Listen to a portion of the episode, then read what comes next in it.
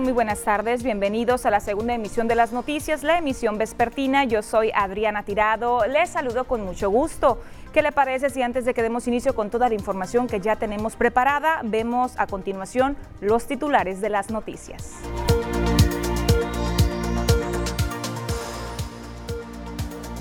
El gobernador del estado respaldó la intervención de la autoridad en disturbios registrados anoche en la Serie del Caribe. 60 observaciones fueron expuestas al Instituto Municipal del Deporte de parte de la Oficina de la Sindicatura en Procuración del Ayuntamiento. Incierta la temporada vacacional de Semana Santa en Mazatlán. Se incendia camioneta por la avenida Rafael Buelna.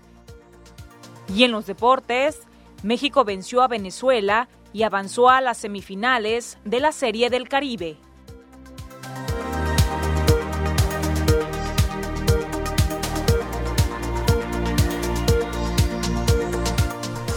Iniciemos con la información de este día, viernes 5 de febrero.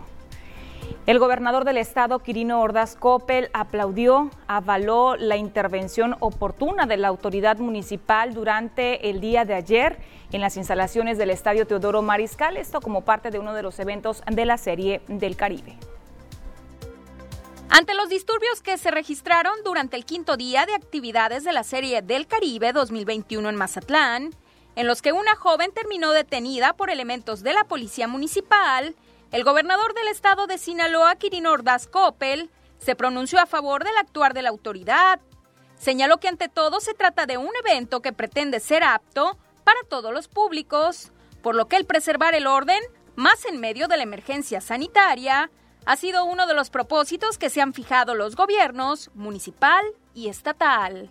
Qué bueno que la autoridad actuó eso creo que deja claro que se estaba en permanente supervisión, vigilancia para tomar las acciones correctivas para que la gente eh, tenga un mejor comportamiento. Y, bueno, en términos generales ha habido una muy buena participación de la gente, eso ha sido extraordinario, muy buena colaboración el cuidado de las medidas preventivas, higiénicas, pues eh, creo que además hemos dado ese ejemplo precisamente de, equilibrio entre el cuidado de con las medidas sanitarias y el apoyo también a la economía. Entrevistado sobre si Sinaloa tendrá un regreso a clases presencial próximo, el mandatario estatal dijo que ello dependerá de que la totalidad de los profesores se encuentren vacunados contra el COVID-19. Todo depende ahorita de que la gente esté vacunada, sobre todo los maestros tenemos que cuidarlos mucho, pero hay un buen control, pero también tenemos que hablar que hay un gran número de recuperados, el 86% de la gente se ha recuperado y eso es bueno también, que hay, es fruto de lo de diciembre, pero si vemos ya ahorita eh, está estable en los números, así es que vamos a, continuar eh, trabajando entre todos, la sociedad y nosotros, para seguirnos cuidando. Ordaz Coppel indicó que en cuanto al pronóstico para Semana Santa en Mazatlán, se espera que los casos de contagio disminuyan y esto favorezca al turismo en el entendido de que como autoridad no se desea cerrar el puerto ni la entidad para evitar una mayor afectación económica. Sin embargo, se estará manteniendo la vigilancia en protocolos sanitarios. Con imágenes y edición de Gustavo García, reportó para las noticias TVP Cecilia Barrón. Y mientras tanto se tiene un panorama incierto para las fechas de Semana Santa en cuanto al tema de la ocupación hotelera. Vamos a escuchar a continuación al secretario de Turismo en Sinaloa, Óscar Pérez Barros, que nos habla sobre este tema. No puedo pronosticar cómo viene Semana Santa, todo depende del semáforo epidemiológico y nos vamos a ir adaptando a él. No sé con qué restricciones, qué restricciones van a tener otros estados, inclusive otros países, como ya lo estamos viendo con Estados Unidos y Canadá. Y obviamente ya lo vivimos cuando pasó lo de Durango, cuando pasó lo de Chihuahua.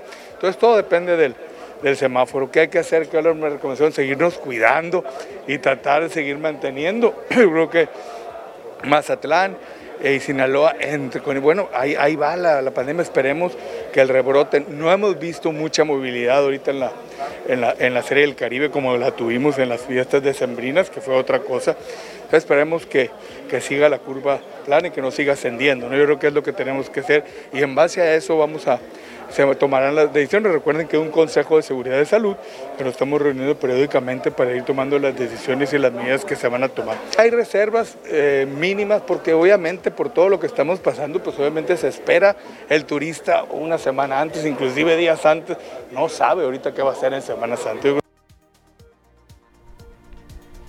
Y ahora pasando a otros asuntos, si usted es de los contribuyentes que actualmente presenta algún retraso o adeudo en cuanto al pago de trámites vehiculares, impuestos vehiculares, ponga mucha atención a la siguiente nota informativa porque la Oficina de Recaudación de Rentas anunció importantes descuentos para las próximas semanas.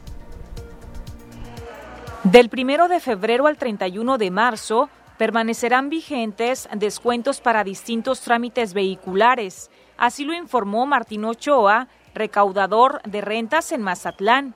Precisó que por primera vez se ofrece a las y los contribuyentes un 40% de descuento en canje de placas vencidas y 30% de descuento en cambios de propietario. Es el 30% de descuento en calcas a vehículos con una antigüedad de 11 años así como el 55% a vehículos con una antigüedad de 12 años o más y el 33.33% a motocicletas de 12 años o más. El 40% en canje de placas vencido. El 30% en cambio de propietario y el 75% en descuento en multas, honorarios y gastos. Además, se aplica descuento en lo que son las licencias, ya sea de automovilista o de, motociclista, un 25%. El funcionario estatal llamó a aprovechar cada uno de estos descuentos, pues es una forma de ponerse al corriente con los adeudos en impuestos vehiculares. Ahorita esos son los descuentos que tenemos, como ya lo dije, del primero de febrero al 31 de marzo. Eh, estamos laborando, estamos trabajando de 8 de la mañana a 3 de la tarde en estas oficinas y en los módulos como son San Joaquín y Gran Plaza. Van a estar dos meses, estamos hablando que van a estar todo febrero y todo marzo. ¿Qué les recomiendo yo? Que si debes 19, 20, 21, pagues, vayas pagando, para que no, no guardes, no pagues todo el monto al final del, del periodo o de este, de este de esos descuentos vehiculares. También reiteró que si se accede al portal ciudadano.sinaloa.gov.mx se puede obtener un 10% adicional al ya aprobado. Con imagen y la edición de Pedro Velarde, informa para las noticias TVP Adriana Tirado. ¿Recordará usted el camión eléctrico que puso en marcha la Secretaría de Desarrollo Sustentable aquí en la ciudad de Mazatlán? Bueno, pues ya culminó el periodo de prueba de este camión. Recordemos que era un programa piloto. El camioncito verde, la unidad eléctrica que fue puesta en marcha en Mazatlán como un programa piloto por parte de la Secretaría de Desarrollo Sustentable del Gobierno del Estado, ha terminado ya su periodo de prueba.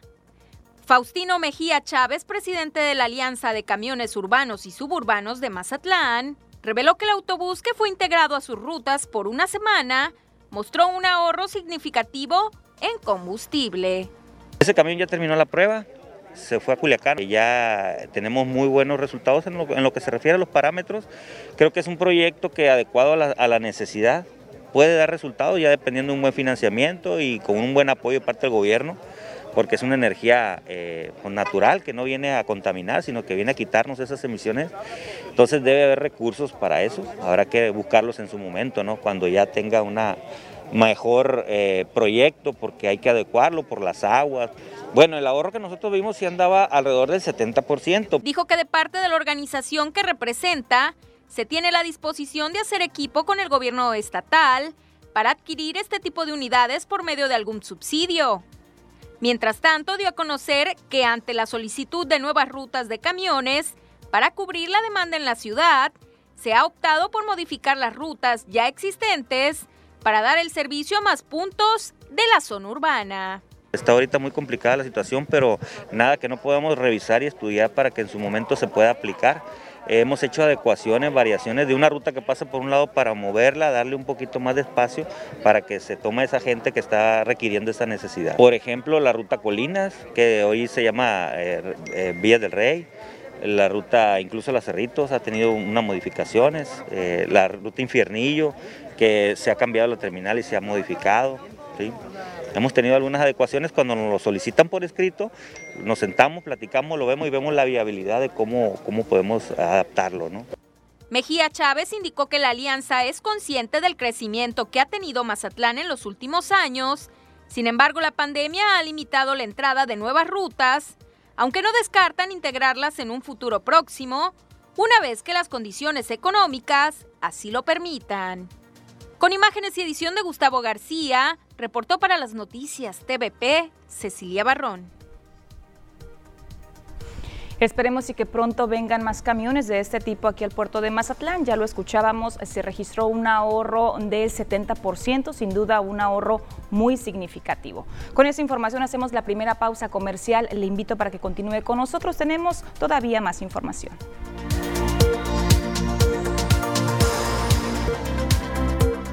Estamos de regreso con más información, los temas sanitarios más actualizados, las cifras, eh, qué dicen las autoridades a nivel nacional. Ya le tengo preparada la información como todos los días vamos a monitorear. Es muy importante seguir monitoreando estas cifras. Bueno, los casos confirmados a nivel nacional, 1.899.820 de los cuales 71.170 eh, se encuentran activos. Mexicanos que fallecieron, desafortunadamente 162.922 son los casos que tiene la Secretaría de Salud registradas. Recuperados 1.461.011 casos, personas que tuvieron COVID-19 y afortunadamente ya se recuperaron. Las cifras que le acabo de presentar, hago hincapié, son cifras a nivel nacional. Ahora le voy a presentar las cifras, los datos, datos duros del estado de Sinaloa, de acuerdo al reporte que proporciona la Secretaría de Salud aquí en nuestro estado. Casos confirmados 31.116, sospechosos 800 casos, fallecidos 4.683 personas recuperadas 25.490. Aquí vemos en la gráfica el color que están presentando cada uno de los municipios se mantienen en el color de acuerdo al número de casos activos. Solamente dos municipios en el estado hasta ahorita se encuentran en color rojo. Recordemos que son Culiacán y también el municipio de Ahome. Pero para monitorear la información ya más a detalle, más puntual de cada uno de los municipios, veamos la siguiente gráfica. Como le compartía, AOME con 147 casos activos no quiere disminuir la incidencia en ese municipio al norte del estado. Tenemos a Angostura con 5 casos, Badiraguato con 6, Concordia con 3, Cozalá no presenta casos activos, Culiacán 524, la misma cifra, varía muy poco diariamente, entre tres, eh, tres casos menos, tres casos más, y ahí anda variando la situación para el municipio de Culiacán, desde luego que se encuentra en color rojo la capital del estado. Tenemos a Choice y a Elota con cuatro casos activos respectivamente, Escuinapa con siete, El Fuerte 17, Guasave eh, también disminuyó a 45 casos activos, Mazatlán 93 casos activos, es la misma cifra que yo le compartí el día de ayer. Mocorito, 4 casos activos, El Rosario 5, Salvador Alvarado 43, San Ignacio, eh, al igual que Cozalá, como se lo comentaba, no presentan casos activos, Sinaloa, municipio 15 y Nabolato 21 casos activos. Siguiendo con más temas de salud, de conseguirse la dotación de vacunas provenientes de Rusia, bueno, ¿qué se va a hacer con ellas? Se va a destinar al personal médico y de enfermería para la aplicación de su segunda dosis. Esta información la compartió el gobernador del estado, Kirinor Daskopel. ahorita es para terminar con el personal de salud, efectivamente. Recuerden que son dos dosis. Estamos atentos hay una carta de intención que tenemos ya con, eh, con la vacuna rusa, pero vamos a esperar. En marzo esperemos lleguen más vacunas. La semana que entra hay un lote importante, pero pero marzo es cuando vamos a recibir más apoyo. Así es que estamos en línea de comunicación para, en cuanto tengamos contactos, para poder ampliar la cobertura de la vacuna, se los informaremos. Y mire una situación que nuevamente se está volviendo a presentar, y digo nuevamente porque recordemos, esto ocurrió cuando iniciaba la pandemia por el COVID-19. Bueno, pues es que en las últimas semanas se están agotando los productos, los medicamentos que sirven para reforzar nuestro sistema inmunológico, particularmente la vitamina C. La venta de vitamina C se ha incrementado drásticamente en Mazatlán durante los últimos días, ya que las personas la buscan para reforzar su sistema inmunológico frente a las enfermedades respiratorias causadas por las bajas temperaturas y el coronavirus. En algunas farmacias de la ciudad este producto se encuentra agotado.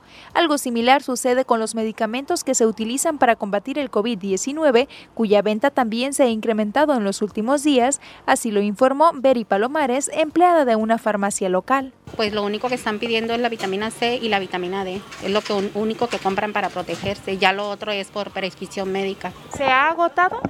Están agotadas.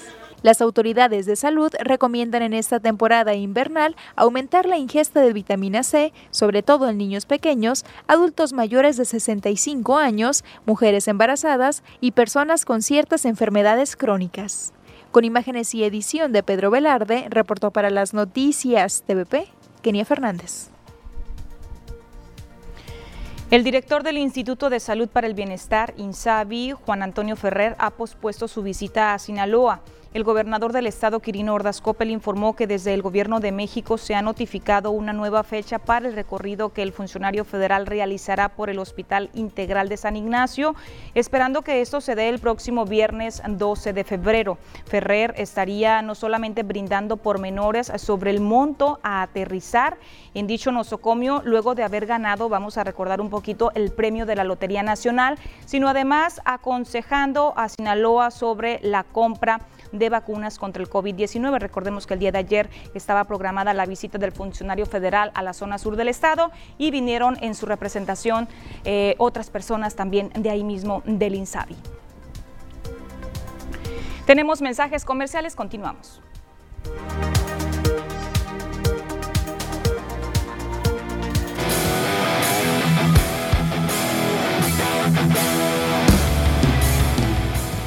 Gracias por continuar con nosotros en las noticias. Seguimos con más información. Lo relacionado al mundo deportivo ya lo tiene preparado Ernesto Vázquez, a quien saludo con gusto y a distancia, desde luego, porque se encuentra completamente en vivo en el Estadio Teodoro Mariscal. Muy buenas tardes.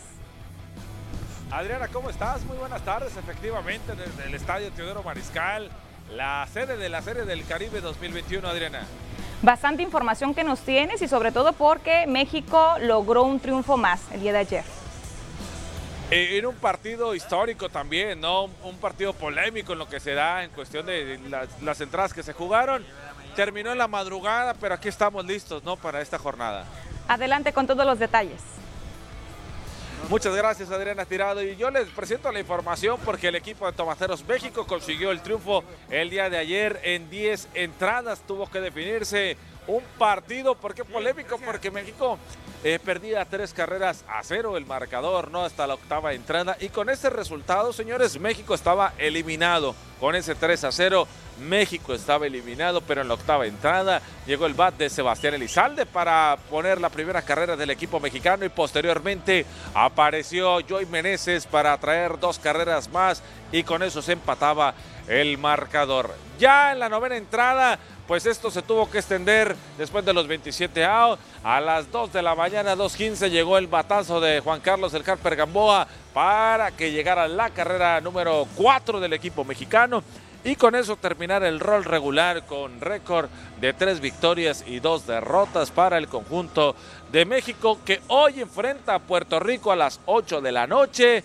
Será el partido del equipo mexicano que por cierto ayer el partido de México estaba pactado a las 8, ya arrancó hasta las 9 y media de la noche, pero hoy, hoy va contra Puerto Rico por su pase a la final. Escuchamos a Benjamín Gil, el manager de los Tomateros. Indiscutiblemente un excelente juego, la verdad me, quito la gorra ante Venezuela. Este, ellos sabían por lo que estaban peleando, el avanzar y, y, la verdad, ah, fuera de ese, de ese rally, ¿verdad? Ah, en, la octava entrada, eh, el piso debe decir un excelente trabajo. Este, y, me quito la borra para todo el equipo de ellos, la organización de, los Caribes y, toda su delegación. Este, pelearon hasta, hasta el último ah, momento, nunca se rindieron buscaron la manera de, mantenerse en el juego y, al igual nosotros.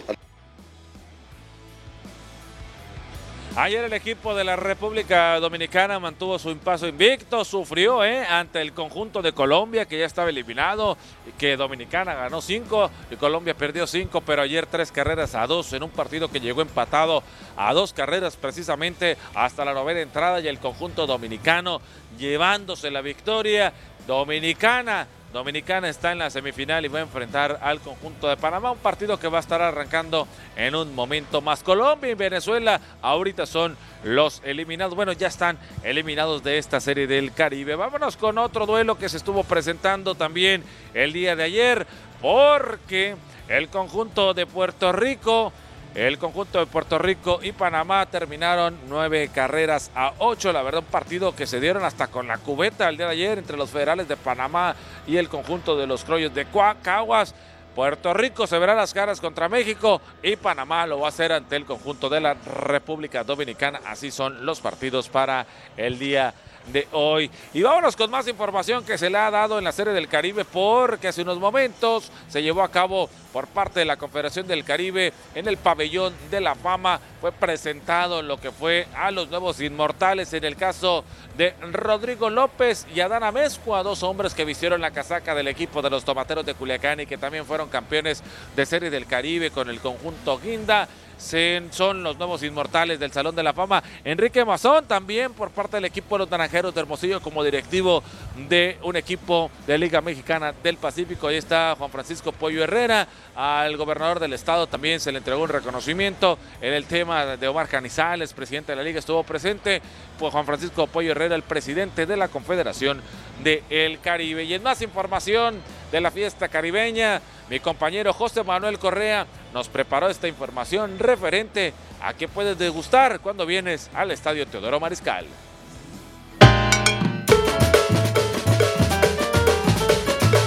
Amigos de TVP, les saluda nuevamente José Manuel Correa desde las instalaciones del Estadio Teodoro Mariscal. Continúa la fiesta de la Serie del Caribe 2021 en el puerto de Mazatlán. Buenos encuentros que hemos estado disfrutando ya vimos las bellezas que nos demuestran las mujeres sinaloenses y también las extranjeras de cada confederación. Es momento de ahora disfrutar lo que nos proporciona el estadio Teodoro Mariscal. Vamos a ver. Una de las cosas que puedes encontrar en el estadio Teodoro Mariscal, además de seguir disfrutando el buen béisbol y la convivencia entre familiares, es su extensa variedad de alimentos que puedes degustar. En la sede de la Serie del Caribe 2021, como su tradición pata salada lo dicta, los asistentes tienen la opción de poder disfrutar de un ceviche de pescado o camarón, papas a la francesa, hot dogs, papas preparadas, así como las atractivas salchichas asadas, esas que son servidas con sal, limón y salsa picante que son un manjar. No cabe duda de que el estar en la casa de los venados es sinónimo de romper la dieta y disfrutar de una rica botana, sabroso y divertirte viendo el rey de los deportes. Bien amigos, pues ya lo sabes, lo que puedes encontrar en la gastronomía del Estadio Teodoro Mariscal para que sigas disfrutando la Serie del Caribe, reportando y engordando desde el Estadio Teodoro Mariscal, José Manuel Correa.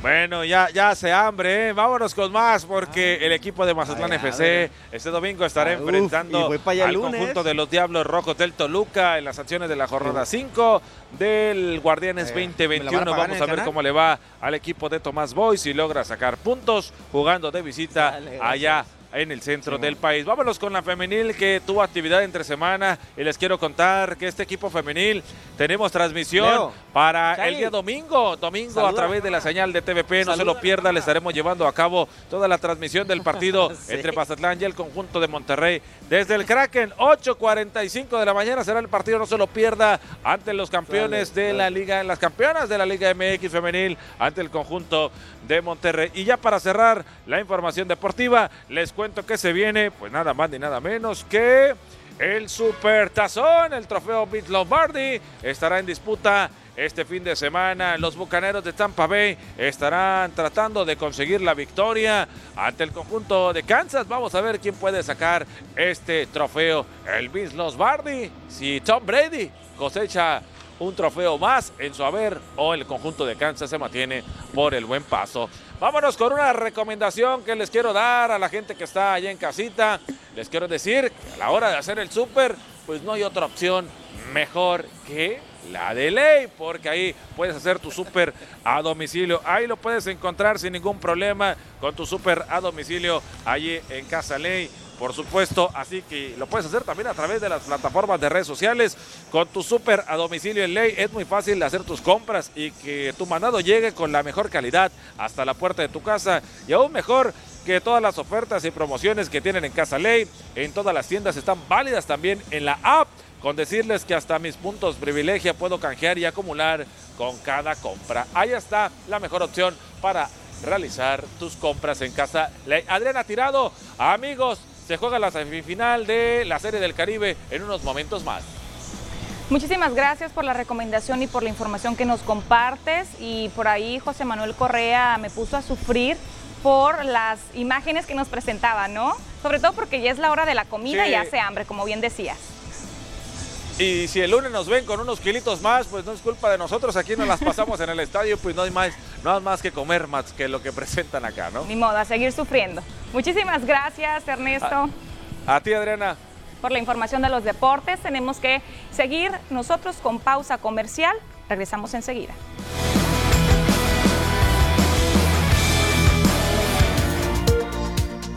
Vamos a continuar con más información. A continuación le, invito para que veamos juntos el siguiente reporte del clima, cómo estarán las temperaturas para las próximas horas y también para este fin de semana. Ya está preparada la cápsula con Diana Zambrano.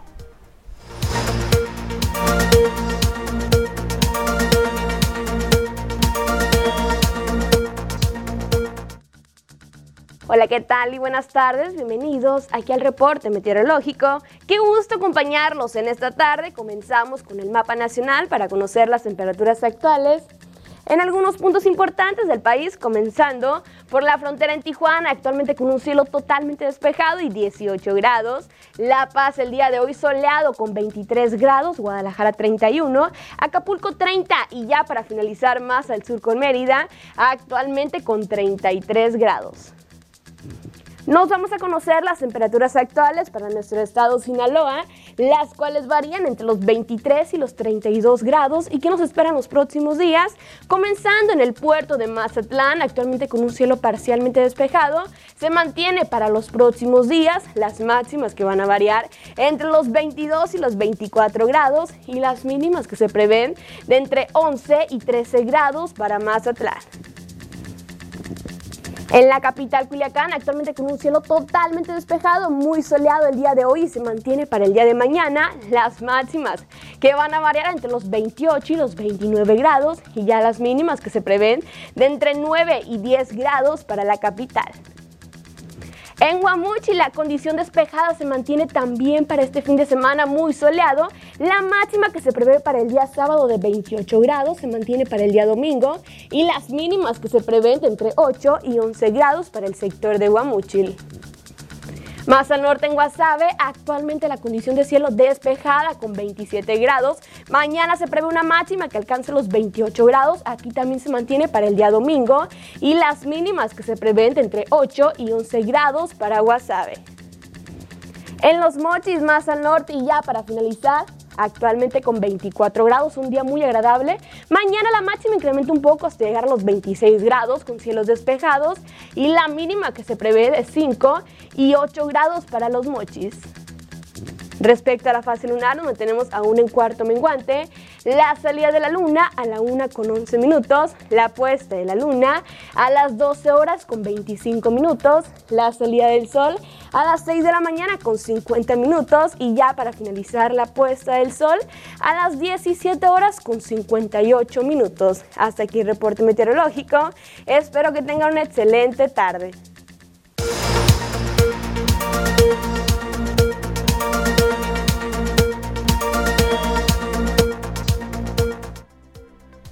Pues ahí está la información del clima. Hay que tomar en cuenta las temperaturas para este fin de semana y tomar las precauciones. Voy a compartir reportes que nos están llegando mediante nuestra línea de WhatsApp, que por cierto está disponible en este momento. Están señalando que hay una alcantarilla que está rebosando aguas negras en la calle Manuel Capetillo y Avenida El Toreo.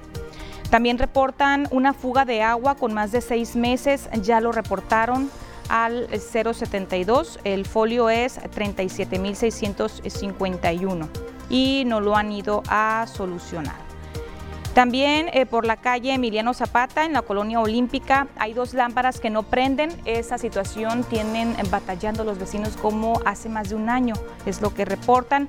Ya han asaltado a varios vecinos por esta situación porque la calle se pone oscura y, y pues se propicia este tipo de situaciones delictivas. Repito, calle Emiliano Zapata, colonia olímpica.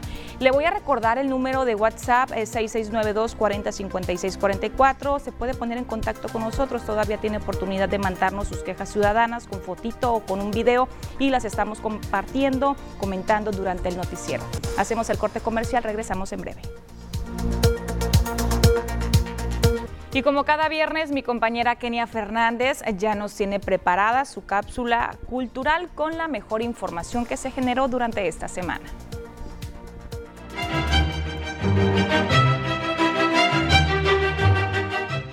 Muchas gracias, Adriana. El día de hoy vamos a conocer un poco más de la historia de Armando Piña. Él es un barítono mazateleco que ha destacado a nivel mundial gracias a su talento. El suave murmullo de tu. Egresado de la licenciatura en canto del Centro Municipal de las Artes de Mazatlán, Armando Piña es un barítono que gracias a su talento ha pisado grandes escenarios a nivel mundial.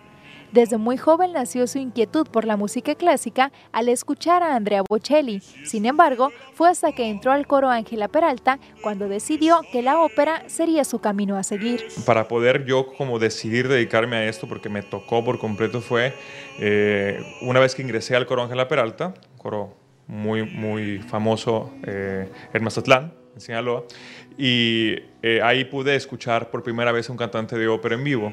Y estaba cantando, si no mal recuerdo, en Nessun Dorma, y literalmente estaba a tres, cuatro pasos de mí, y al empezar a cantar sentí como mi cuerpo reaccionaba muy fuerte, y creo que en ese momento fue cuando decidí dedicarme a, a ser cantante de ópera. El camino no ha sido fácil, pues Armando confiesa que ha tenido que tocar en cientos de puertas para ser conocido y aunque no ha conseguido abrir todas, una de sus mayores satisfacciones ha sido cantar al lado de grandes figuras de la ópera. Entonces sí, eh, pude cantar en varias partes, principalmente en el Teatro de Ópera de Zurich. Eh, estuve ahí por dos años y eventualmente me vine para, para México. Lo más padre que viví allá fue poder cantar al lado de los mejores cantantes del mundo, de la historia, porque literalmente teníamos a Plácido Domingo por la mañana y por la noche teníamos a Netrebko, teníamos a Villazón, teníamos a, bueno, a todos, ¿no? Kaufman, teníamos todos los nombres grandes, digamos, de la ópera eh, pues todo el tiempo, en la mañana y en la noche. Armando Piña actualmente forma parte de la agrupación Los Cuatro Sinaloenses de Cuidado, donde se crean interesantes fusiones de música clásica con otros géneros, algo que este barítono disfruta mucho. Por ahí que eh, disfrutamos también de cantar otro tipo de música que nunca habíamos cantado realmente. O sea, claro que nos encanta la banda, a mí me encanta la salsa, me encanta la cumbia, me encanta bailar. O sea, es una parte de mí que, que muy poca gente conoce, que la gente más cercana a mí, pues sí me ve bailar salsa, ¿no? y demás. el mazatleco reconoció que triunfar y ser aceptado en las grandes salas operísticas del mundo es muy difícil. Sin embargo, aseguró que no es una tarea imposible de alcanzar, solo hay que tener pasión y disciplina, cosa que busca transmitir a las nuevas generaciones. Es seguro que lo pueden hacer también ustedes. Es cuestión de tener mucha pasión por lo que haces porque van a estar muchas horas, muchas horas estudiando. Y, de, la, de, la, repetición se hace la maestría, entonces hay que hacerlo mucho, hay que aprender mucho, eh, hay que estudiar muchísimo. Yo eh, digo siempre, aprender a cantar no es lo difícil. Difícil, por ejemplo, es aprender idiomas. Un idioma no se aprende en, en unas horas, se aprenden en años. Con su carrera en ascenso, actualmente Armando Piña es director del taller de ópera de Sinaloa, en el que busca poder ayudar a más jóvenes que quieran sobresalir. Con imágenes y edición de Gustavo García. Y en rueda de prensa fueron dados a conocer las convocatorias para aquellas personas que buscan ingresar al Centro Municipal de las Artes. Vamos a ver los detalles. El Centro Municipal de las Artes a lo largo de los años ha sido una gran institución formadora de grandes talentos y en este 2021 se anunciaron nuevos talleres que se abrirán adaptados en la modalidad virtual. En música aperturan los talleres de instrumentos, de instrumento de aliento metal, taller de coro infantil y taller de banda regional. Las audiciones se realizarán el 25 y 26 de febrero virtualmente. En canto habrá oportunidad para formar parte del taller del coro Ángela Peralta y del curso de introducción a la ópera. En artes plásticas se ofrece el taller de pintura infantil, pintura y dibujo infantil y adultos, taller de dibujo y pintura y el taller de pintura para adolescentes y adultos. Para los amantes del teatro, las oportunidades se abrirán en el taller práctico por módulos de lectura en voz alta, taller práctico por módulos de acercamiento a la escritura de textos dramáticos y por módulos de análisis del teatro a través de su historia.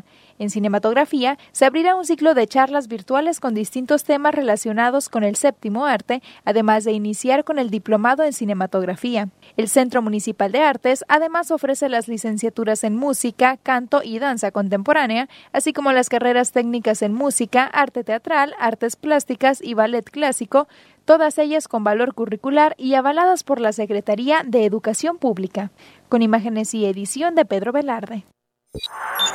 Hemos llegado al final de la información. Gracias por habernos acompañado. Que tenga una muy bonita tarde.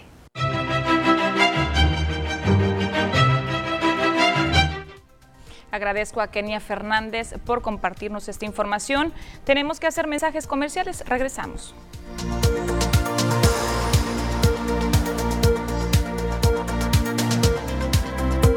Más información local. Recordará usted las auditorías que estaba realizando la oficina de la síndico procuradora Isela Bojorques Mascareño al interior del Instituto Municipal del Deporte. Bueno, pues estas actividades, las auditorías ya finalizaron. Fue la propia síndico eh, quien realizó la entrega de los resultados de la revisión al titular del INDEM, Humberto Álvarez. En total fueron 60 las observaciones detectadas y documentadas, las cuales tendrán un plazo de 10 días para ser solventadas.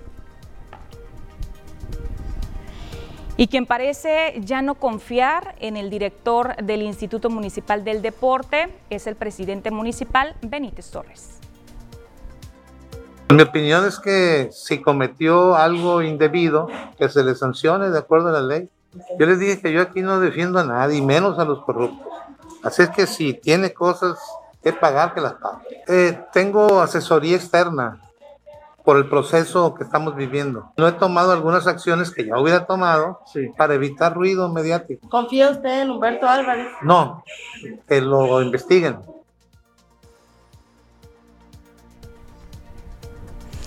Y continuando con eh, temas políticos, eh, siguen registrándose precandidatos al interior del partido político Morena. Esta mañana anunció su registro Alfredo Reinaga Chicuate. El exdirigente del Comité Directivo Municipal de Morena en Mazatlán, Alfredo Reinaga Chicuate, anunció su aspiración para ser candidato por su partido a la sindicatura de Procuración Municipal, por lo que ya se registró ante el Comité Nacional de Elecciones. Durante una conferencia de prensa ante los medios de comunicación destacó el proyecto de la actual síndico procuradora, el Isela Bojorques Mascareño, quien ya se registró como precandidata a la alcaldía por el mismo partido. Eso tuvimos la convocatoria de Morena en el proceso electoral 2021, publicada el 29 de enero, donde en la materia personal tengo una deuda con las y los mazatlecos, con el anhelo de vivir en un México sin corrupción, de progreso y con oportunidades para todas y todos. Y por eso, sin dudarlo, es mi deber moral, porque tengo autoridad moral, porque nunca busqué un encargo de regenerar la vida política de Mazatlán. La página del portal se subió el 29 de enero, en donde no tenemos que viajar a la Ciudad de México o a la capital Culiacán, lo podemos hacer por medio de electrónicamente, llenamos todos los documentos aplicando para la sindicatura municipal de Mazatlán. Esto es para darle continuidad al proyecto de la doctora Elsa Bojorques y sobre todo ella sabe muy bien que no tengo compromisos con nadie, no tengo, no soy, no pertenezco a ninguna corriente, grupo ni nada dentro de Morena. También lamentó las malas decisiones que se han tomado durante la actual administración del alcalde Luis Guillermo Benítez Torres, donde considera hubo derroche de recursos públicos, agresiones a la prensa, a distintos sectores productivos y hasta violencia política en razón de género. Pues vemos ahí a alguien que siempre tiene a su espalda la foto de Andrés Manuel y habla de Andrés Manuel, pero no le sigue sus pasos. Vemos una camioneta ostentosa, algo que reprobamos nosotros, al químico no le preocupan las quejas de periodistas en su contra. La Comisión Estatal de Derechos Humanos recomienda al químico Benítez eh, pues pedir disculpas a la prensa. También marchas que no nos íbamos a imaginar que el pueblo saliera a estar en contra de un gobierno de Morena. Al igual, diputados de Morena, eh, locales, se pronunciaron eh, en contra de los actos del alcalde a todos los aspirantes a ser candidato de Morena a la presidencia municipal, los llamó a la unidad y a hacer justicia al proyecto de Bojorques Mascareño, quien durante sus funciones se ha mantenido firme a los principios del partido y hasta figuró como oposición cuando se trataba de reivindicar el camino del alcalde en la toma de malas decisiones para la ciudad. Con imagen y la edición de Pedro Velarde, Informa para las noticias TVP Adriana Tirado. Y antes de despedirme, comparto reportes ciudadanos. Hay unas lámparas eh, ubicadas sobre la Avenida Internacional en la colonia Urias que están fundidas. Eh, piden a la autoridad municipal que las reparen. También hay una lámpara de poste que ya hicimos el reporte hace seis meses y se ve la calle muy oscura. Tienen miedo que les asalten. Esto en la calle Río Florido, entre la calle Gaviotas y Río de la Plata en la colonia Independencia.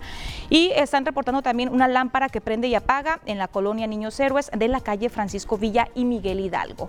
Llegamos ya a la recta final del noticiero. Muchas gracias por haberme acompañado durante una emisión más. Les espero el próximo lunes, iniciamos semana y les invito para que continúen con la programación de TVP.